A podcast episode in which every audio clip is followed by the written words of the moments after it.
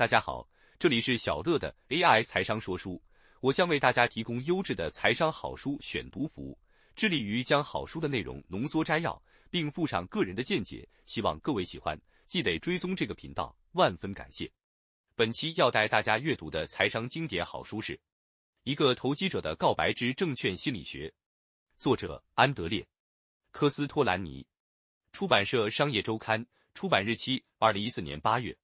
摘引出处附录：投机大师问与答。金句选读：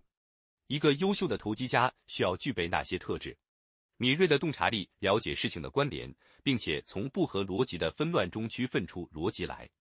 直觉，常年在交易市场取得的经验和生活经验。怪念头，使人把一件事情和所有可能的事情，好的和坏的事情放在一起考量，同时也必须具备自我控制力和灵活性。以便坦诚我们错了。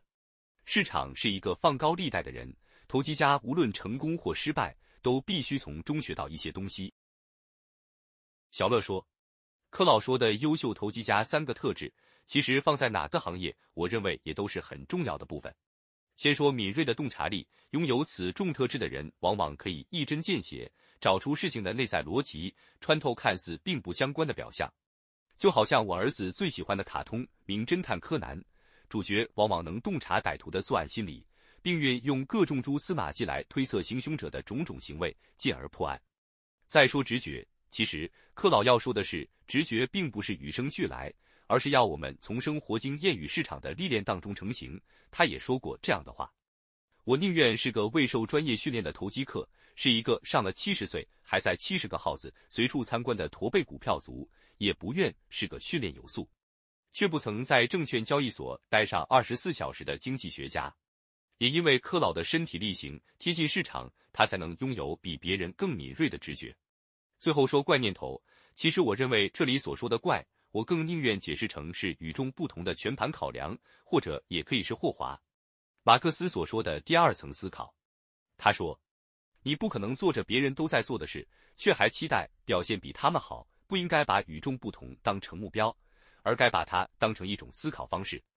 为了让你与其他人有所区别，与众不同能帮助你拥有不一样的想法，并用不同的方式处理那些想法。看来英雄所见略同，柯老的怪念头正是要我们分析所有可能性，而不仅仅是好或坏偏于一边的思维。最后，无论是多么优秀的投机者，克老叮咛我们始终要具备自我控制力、灵活性。以及谦卑低调的心，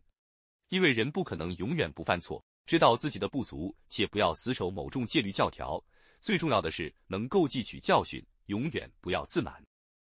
以上就是本期跟大家分享的内容，感谢您的聆听。如果你喜欢我们的频道，请记得追踪我们并留下五星好评。